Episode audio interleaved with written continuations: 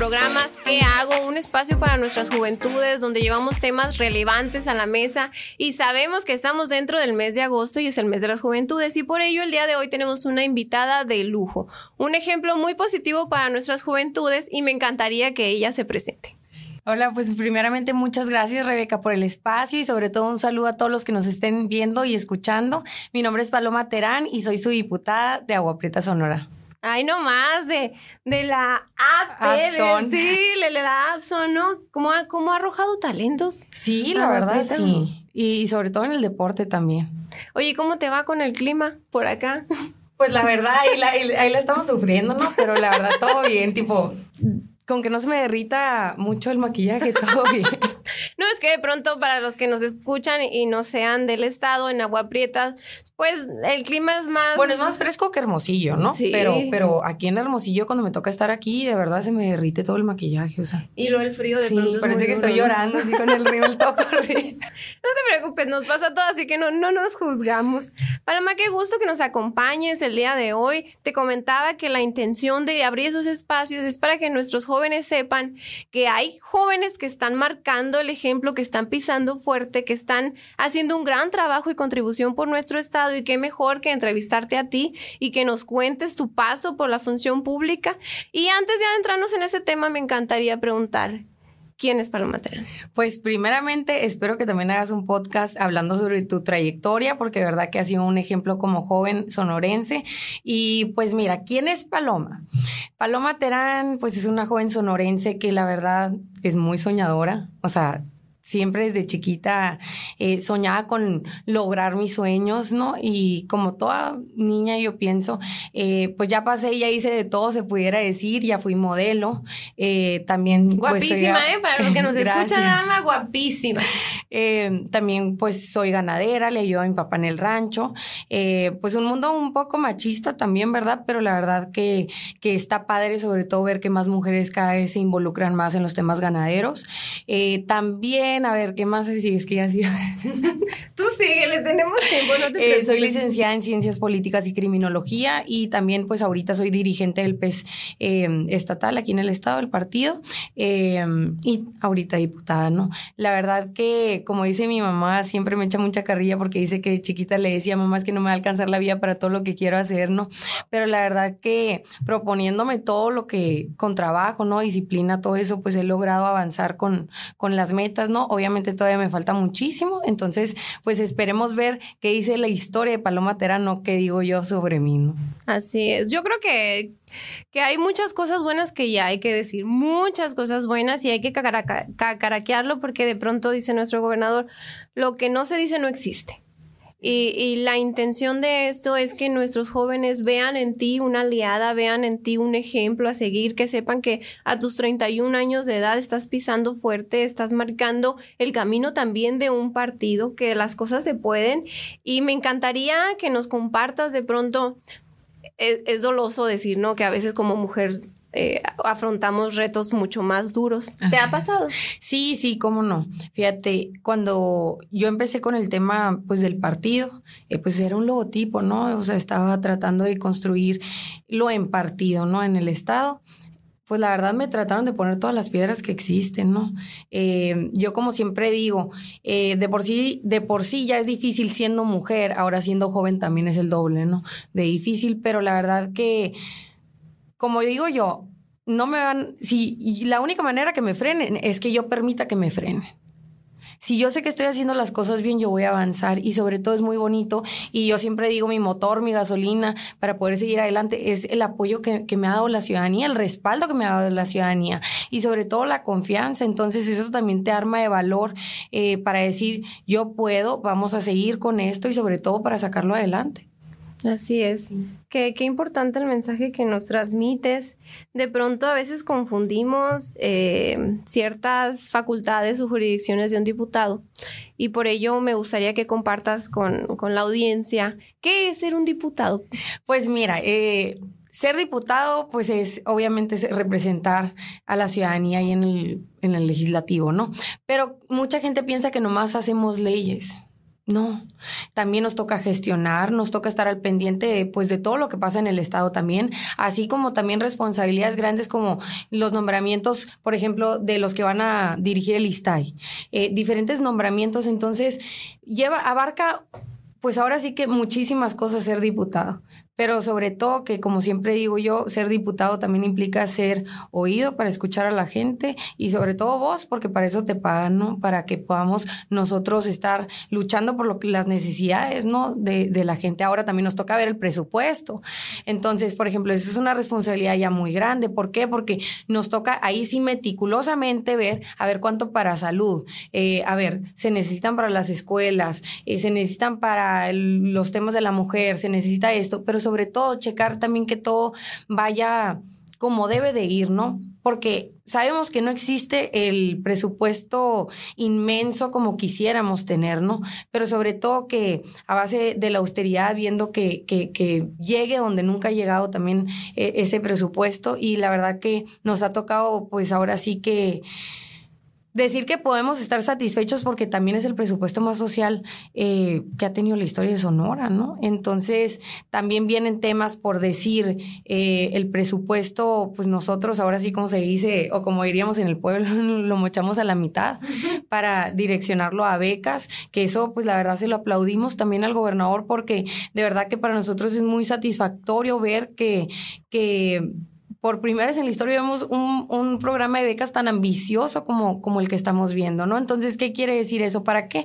Eh, anteriormente teníamos uno de los congresos más caros del país.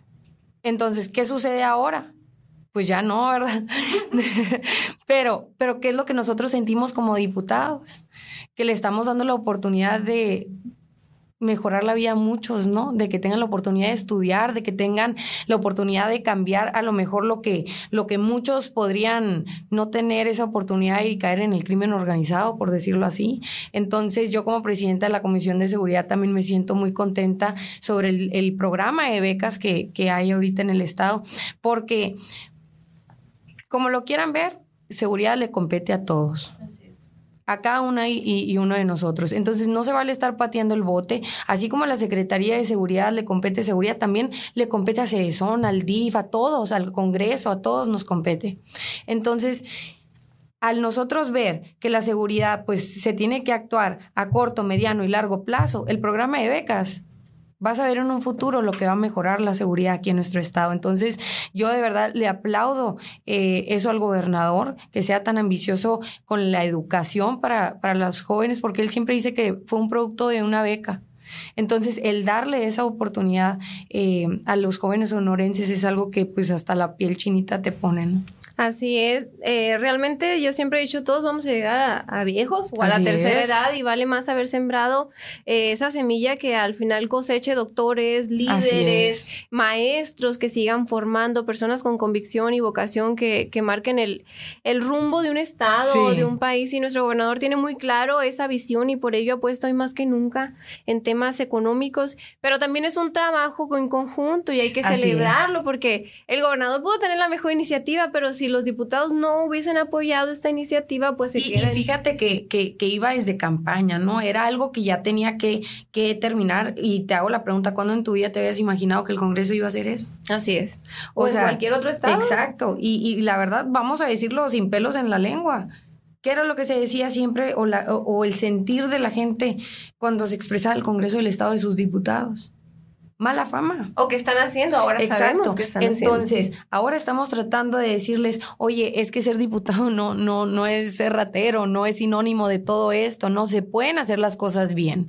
Entonces, las estamos haciendo bien en esta legislatura y sobre todo que ahorita, como dices tú, eh, ahora algo muy importante que tenemos en esta legislatura es el Parlamento abierto. Entonces, ¿qué nos distingue a nosotros como legislatura a las legislaturas pasadas?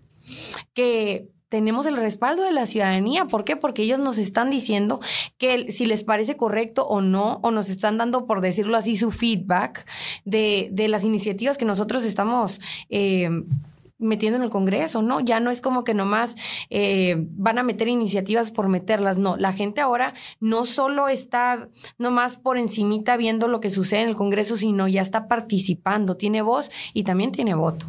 Así es, tiene voz y tiene voto y todos tenemos voz y todos tenemos esa, esa puerta abierta en este gobierno de la cuarta transformación porque hoy más que nunca los jóvenes contamos.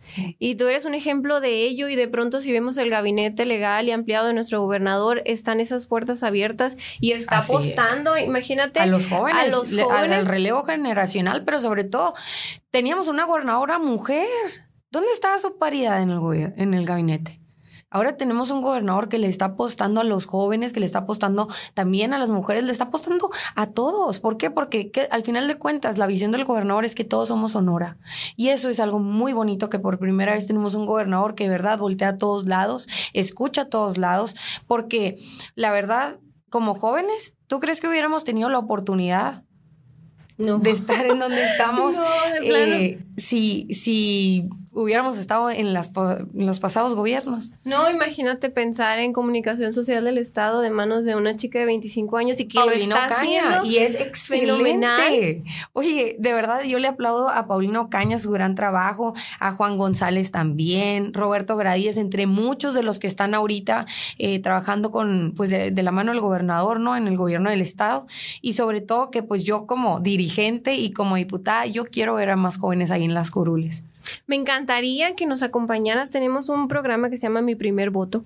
Vamos a las escuelas a dar un poquito de, noción para que sepan quién es tu diputado, quién es un regidor, para qué, para qué son los presidentes municipales, cuál es su jurisdicción. Y en el primer corte, como le decimos, de pronto pues todo el mundo quiere ser, pero no sabe para qué. Y nos hemos encontrado con respuestas muy lascivas que es el poder por el poder, ¿no? O sea, al final del día, pero ya cuando saben qué responsabilidades tienen y qué es lo que tienen que hacer, bueno, dos, tres y dan el paso atrás. Pero sería maravilloso que después nos acompañes, porque al final hacen una votación con unas digitales, ¿eh? que, que, compartas tú como joven tu experiencia y qué mejor que en una escuela donde tú hayas estado o, o, alguna colonia que te vio crecer, para que sepan que tú saliste de ahí, que eres una persona ejemplo. Mm, bueno, ya lo he dicho como tres veces, pero hay que recalcarlo, hay que, hay que dejarlo muy, muy en alto porque eres una mujer que está marcando las pautas. Tienes 31 años, ¿en dónde estudiaste? Yo estudié, pues mira, aquí estuve en el irlandés, después me tocó irme a Estados Unidos, estudié en ASU. Eh, y pues terminé la carrera de ciencias políticas y criminología. Hay que ir al irlandés entonces, hay que, hay que nuestros niños, nuestros jóvenes, las nuevas generaciones sepan que se puede y cómo se puede. Y es que van a haber miles de personas que te van a decir que no se puede. A mí la misma, o sea, me tocó una directora en una de las escuelas en las que estuve que me dijera que no iba a poder y se atacó a la risa, se burló de lo que, de lo que eran mis sueños. O sea, es como, y ahorita yo es como que digo, pues mira, o sea, es como uno lo quiera ver. Mucha gente te va a decir no, o ahí estás loco, tú cuándo vas a estar ahí, o y tú qué al caso ahí, ¿verdad? Pero la verdad es, ¿qué tanto lo quieres? Es que tanto, porque la verdad, eh, luchar por los sueños no es una cosa sencilla, o sea, la verdad, yo, yo en la pasada campaña llegué a pesar 38 kilos, o sea, es como ya era un, un desgaste, era la verdad no parar, no quitar mi, mi mente sobre el objetivo, o sea, es como que al final de cuentas eso es lo que me, lo que me, lo que me ayudó a que pudiéramos lograrlo, ¿no? Paloma, ¿has tenido algún referente que te haya motivado a lo largo de tu vida? Que digas, yo quiero ser como esta persona. Sí. O tu formación fue por esta, esta idea. Cuando yo nací, eh, o inclusive cuando estaba en el, todavía en el vientre de mi mamá, mi papá ya era regido. Entonces, eh, vengo de una familia, pues, donde mis papás han sido por varias ocasiones alcaldes y alcaldesa, diputado y diputada. Entonces, a mi papá, de hecho, le tocó luchar por el 2080 de la paridad. En ese momento mi mamá pues es la primera alcaldesa que, primera y segunda alcaldesa y única alcaldesa mujer que ha tenido el municipio de Agua Prieta. Eh, también pues ya ha sido diputada y pues siento que ese ha sido el ejemplo que me han dado a mí, sobre todo crecer eh, sabiendo, como dices tú ahorita, muchas veces llegan los jóvenes y dicen, a ver, ¿qué es esto? Eh, yo quiero ser diputado porque quiero ser cuando ya ven qué, qué significa ser diputada, o sea, es como en su caso yo crecí sabiendo bien qué era ser alcaldesa o alcalde, ¿no? Eh, diputado o diputada. O sea, ¿por qué? Porque lo viví en mi casa siempre, porque mis papás siempre me involucraban a mí en las actividades. Entonces fui conociendo las necesidades desde que estaba muy chiquita. Y curiosamente la oposición, bueno, de, de mis contrincantes cuando estaba en la pasada elección, decían que yo por ser joven no contaba con la experiencia. A ver, la experiencia no se cuenta por edad. La experiencia se cuenta, y pues si a esas vamos, pues yo empecé desde muy chiquita y ellos llevan apenas seis años en la política. Entonces, no se trata de experiencia, sino de la voluntad que tenga uno de, de hacer las cosas, ¿no? La vocación, tiene, influyen muchas cosas, pero la verdad que es un compromiso, una responsabilidad muy grande y, y quiero seguir animando a jóvenes porque la verdad que vamos a seguir luchando por ese relevo generacional porque siento que va a ayudar a sanar tantas cosas, porque un relevo generacional no es solo poner a jóvenes, es un cambio de pensamiento el que se, el que se está luchando a través de esos jóvenes. Es un cambio de mentalidad donde, por ejemplo, la comunidad LGBT, a ver, que ya crecimos nosotros en una nueva modalidad donde sabemos que, que, somos iguales, que no somos diferentes, donde la igualdad entre el hombre y la mujer somos lo mismo. Entonces, ¿por qué? Porque se ha ido mejorando eso a través de nuestras generaciones. Y de las luchas. Y de las luchas de que sí, que llevan por años muchas mujeres y, y los de la comunidad también, que, que mis respetos, eh, la verdad, por esas luchas y gracias a ello es que tenemos hoy en día, pues, oportunidades distintas, ¿no? Es como la foto de mi mamá cuando era alcaldesa sentada con puros hombres o cuando era diputada y que eran, creo que seis diputadas, ahorita somos 19, somos mayoría en el Congreso del Estado, ¿no? Entonces, ahí es donde te da a decir mucho y te da, y, y, te pone también, pues ahora sí que una meta de que tienes que seguir luchando y avanzando en esos temas para que puedan ser mejores para las próximas generaciones. Así que creces con el ejemplo de una líder que va abriendo puertas para sí. las mujeres, no solo para los jóvenes, sino que también ha incidido en su municipio y, ¿por qué no? También en el Estado, Así claro está, pero lo más importante es que logró incidir en ti, sí. en, tu, en tu formación, en tu preparación, en tu proyección para la vida. El, yo creo que sí, son cosas que se heredan como la convicción y la vocación por las... Mira, y yo lo que digo a veces es, eh, tienes familias que ves de tus amigos y que todos son abogados que los papás son abogados y que los hijos también. Eh, pues es, es, lo mismo también sucede en, en, en, la política. ¿Por qué? Porque ves a tus papás y yo también admiro a mis papás, así como el hijo del doctor también admira a su papá y quiere ser doctor al igual que él, ¿no? Entonces es algo que, que, que también se hereda, como dices tú, pero también pues imagínate, a mí me tocaba eh, desayunar, comer y cenar con tema, hablando sobre temas de política en la casa. Así que para experiencia, no importan los años, como no. dice, como dice Paloma, y es una realidad, o sea, fue tu día a día en tus tres alimentos, es lo que se llevaba a la mesa, qué mejor que, que Es tú? lo que me, me, gustaba y me llama la atención, pues por eso también lo escogí como carrera. Eh, ser politóloga y criminóloga también me gusta bastante. Oye, Paloma, cuéntanos cuál ha sido el proyecto legislativo que te ha presentado más desafío o que te haya generado más interés que tú emoción te apasiones ser. por ese tema. Eh, la ley libertad la presenté yo, eh, trata sobre el acoso digital. Yo fui víctima del acoso digital en su momento, la verdad que fue algo que no se lo deseo a nadie, pero, pero pues a ver, la vida da muchas vueltas, entonces se me presentó la oportunidad ahora de estar en tribuna y poderla presentar ese, esta iniciativa como diputada, porque cómo puede ser que 20 años de las redes sociales y el acoso digital no sea tipificado como delito. Entonces, el año pasado, la verdad, pues muy agresiva con cada una de mis compañeras y compañeros, porque gracias a ellos también eh, es que pudimos lograr que, que sea una, que el delito ya, que el acoso digital sea tipificado como delito hoy en día. Entonces, ¿cuántas veces no escuchabas la típica historia que la muchacha conocía al fulanito en las redes sociales, que el fulano la cita, que ella va, que nunca se vuelve a saber de ella, o que a los días fue encontrada pues golpeada o violada, o que a los días fue encontrada sin vida? Entonces, no se trata de dejar cabos sueltos. Entonces, otro de los pluses también que se puede decir sobre ser una diputada joven, yo pienso es que a mí me gusta adecuar la, las leyes a hoy en día. La problemática que se está viendo, por ejemplo, presentado las iniciativas como la ley anti-hackeo. ¿Por qué? Porque a cuántas personas nos están hackeando el WhatsApp. Entonces, ni modo que no sea delito, pues. ¿Vamos a seguir dejando que eso suceda? No. Entonces, eh, soy un poco digital, pero porque también las nuevas modalidades es lo que está pasando. Entonces, yo tengo sobrinas, yo quiero cuidar las redes sociales porque yo quiero que ellas estén seguras, que no les pase lo que me pasó a mí en, en, su momento, ¿no? Y el momento que yo presenté esa iniciativa, la verdad que me mandaron muchos DMs en Instagram diciéndome que estaban pasando por lo mismo o que les está ocurriendo algo similar, ¿no? O que una prima o que la amiga y que si cómo pueden ahora sí que demandar, porque antes pues yo no podía demandarlo porque no era delito, pero aparte las autoridades no podían investigarlo porque no era delito. Eh, entonces pues no sabes si el fulano está enfrente o atrás de ti, entonces siento que esto viene a, a marcar un antes y un después y sobre todo que ya se empieza a notar también que las leyes o te voy a dar un ejemplo, por ejemplo, algo que yo siempre digo. La ley siempre tiene que estar del lado de la víctima en el momento que la víctima lo necesite. Y eso fue lo que yo no sentí cuando a mí me sucedió. Entonces, para mí eso es lo más importante eh, y siento que todas las niñas, jóvenes, niños también, porque la cosa digital no, no, no es nomás solamente en contra de un género, ¿no? Pero necesitan ser respaldados por las leyes. También otra de las cosas que, que se marcan, pues ahora sí que son históricas, se pudiera decir, es que el ISPE pues se convirtió en universidad.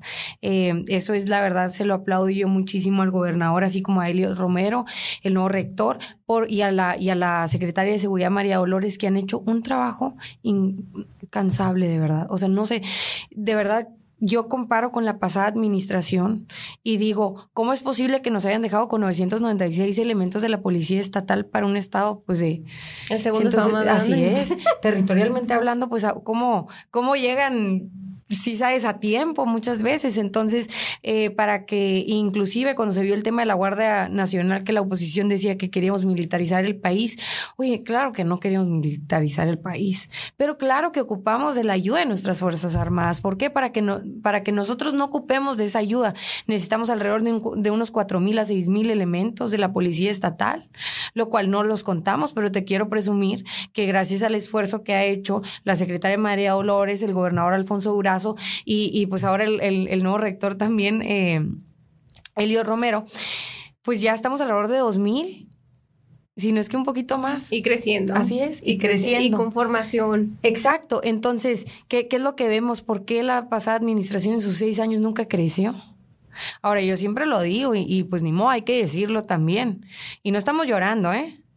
No estamos llorando porque ahí están los resultados, ahí puedes ver tú cuántos elementos nuevos hay, que hay patrullas, que ahora sí que los policías están contando con las herramientas necesarias para podernos estar cuidando. un salario digno. Exacto, o sea, oye, de ser los peores policías pagados a nivel nacional, ahora ser de los primeros policías mejores pagados a nivel nacional, eso dice mucho. Eso habla del interés y sobre todo de la voluntad que tiene el gobernador, así como la secretaria, de hacer las cosas bien. Porque en la pasada administración, si tenían una resortera, neta era milagro. Así es, que triste hacer un punto de comparación. Lo bueno que ya no estamos en ese. Exacto, pero es como puedes tú comparar, y decir cómo van los avances de hoy en día.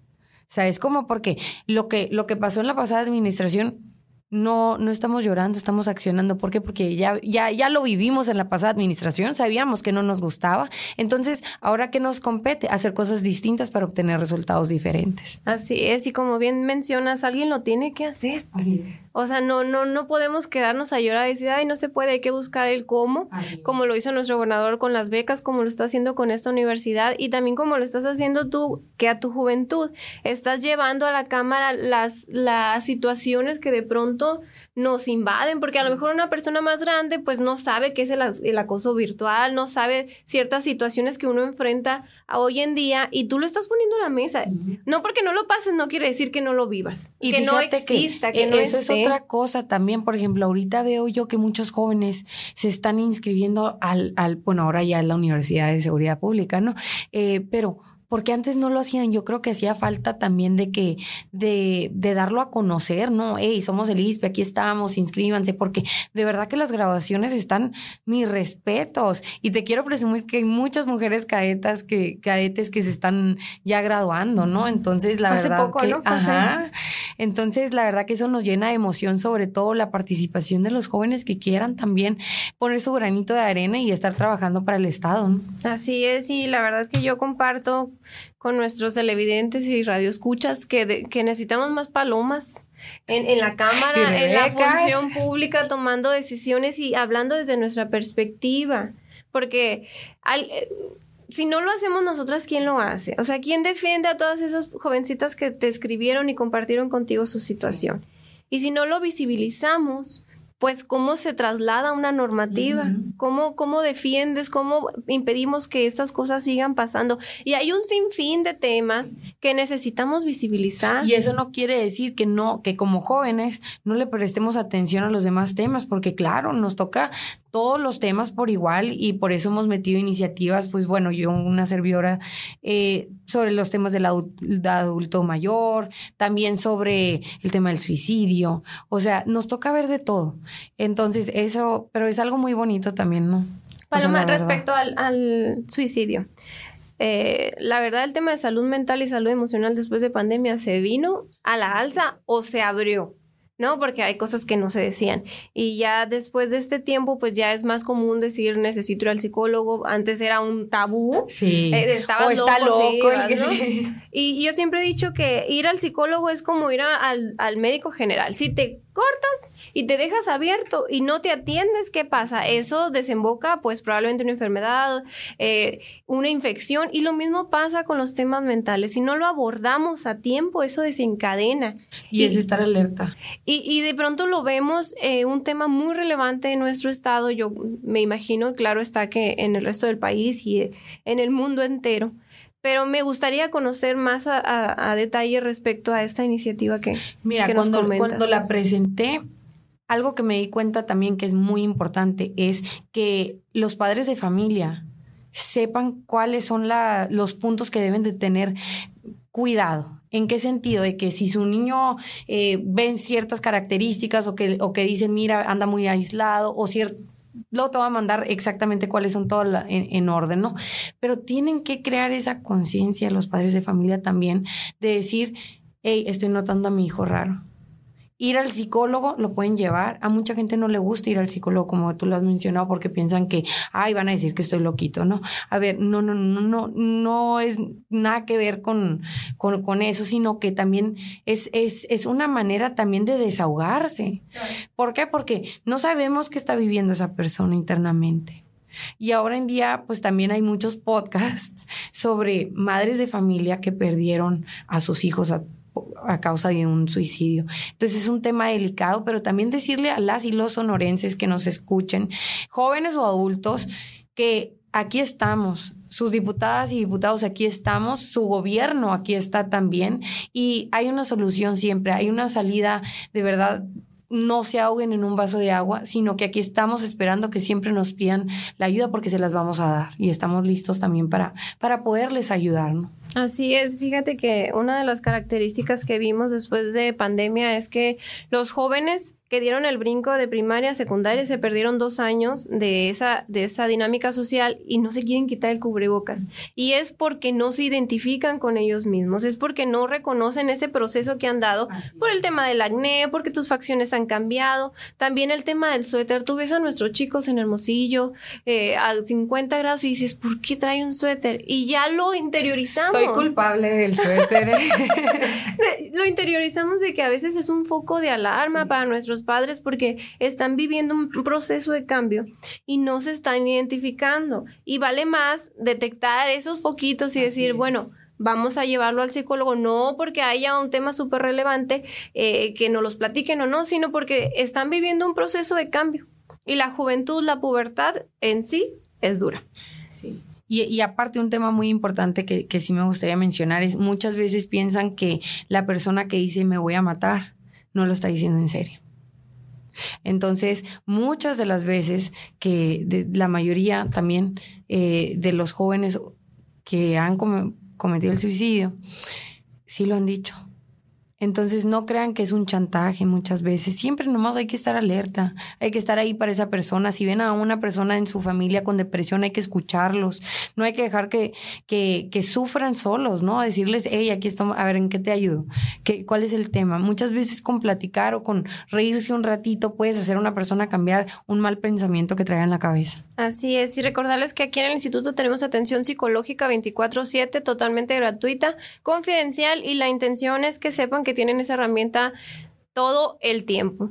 La, la intención, Paloma, de este programa es que sepan que hay caminos, que hay formas, que, que, hay personas con convicción que están luchando por nuestros derechos, que están buscando esas opciones en nuestro contexto de realidad, porque de pronto hasta las, las leyes que ya están ocupan mejoras. Y no, y deja tú, muchas pues ya ni al caso para, para hoy en día, pues sí, o sea, entonces de eso se trata también de sacar la, la chamba adelante, ¿no? En ese sentido, para que eh, las y los sonorenses tengan pues las leyes que necesitan ahorita. Muchas gracias, Paloma. La verdad que se nos acaba el tiempo. Fue, eh, fue una plática muy provechosa. Me encantaría volverte a invitar para que nos platiques más a detalle las iniciativas que tienes en puerta, las que ya has hecho y también para que nos dejen nuestros, sus comentarios y nos digan en dónde podemos abonar para que Paloma de pronto eh, comience a trabajar respecto a algún tema de interés que a nuestros juventudes les atañe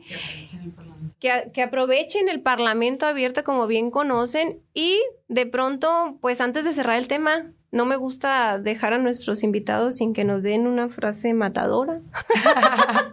que compartan con nuestra juventud, con nuestras juventudes con la intención de, de sí motivarlos, pero hacer una referencia a tu persona y cómo eso te ha, te ha servido en tu proyección. Sin miedo al éxito. Sin Te vas a reír, pero es la que siempre yo no sé por qué. Para todo la utilizo, pero si funciona, sin miedo al éxito. Pues háganle como paloma, den ese paso al frente porque de pronto pues nos limitamos a ver a veces en hacer las cosas porque creemos que hay personas más talentosas, pero si no damos ese paso nunca vamos a saber hasta dónde podemos llegar. Creo que como personas siempre tratamos de marcar límites y yo creo que la palabra sería mejor metas. Hay que poner metas y sin miedo al éxito. Paloma, ¿algo más que quieras compartir con nosotros. Sería todo. Muchas gracias, Rebeca, sobre todo. Eh, y de verdad que me da mucho gusto eh, también poderte felicitar a ti en el hecho de tu trayectoria como joven, de verdad que mis respetos y sobre todo que, que pues saber qué, qué, qué espera, pero yo digo que también hacen falta Rebecas ahí en los curules. pues Muchas gracias, Paloma, por eso y por la porra. Eh, agradecerle a nuestro gobernador Alfonso Durazo el compromiso eh, genuino con nuestras juventudes, que hoy más que nunca lo sepan. Nuestros jóvenes del Estado estamos marcando un cambio, estamos viviendo un proceso histórico tremendo. De verdad, no es que debamos de sentirnos privilegiados, pero, pero sí hay que reconocer el esfuerzo que se está haciendo. Muchas gracias por su atención. Nos vemos hasta la próxima.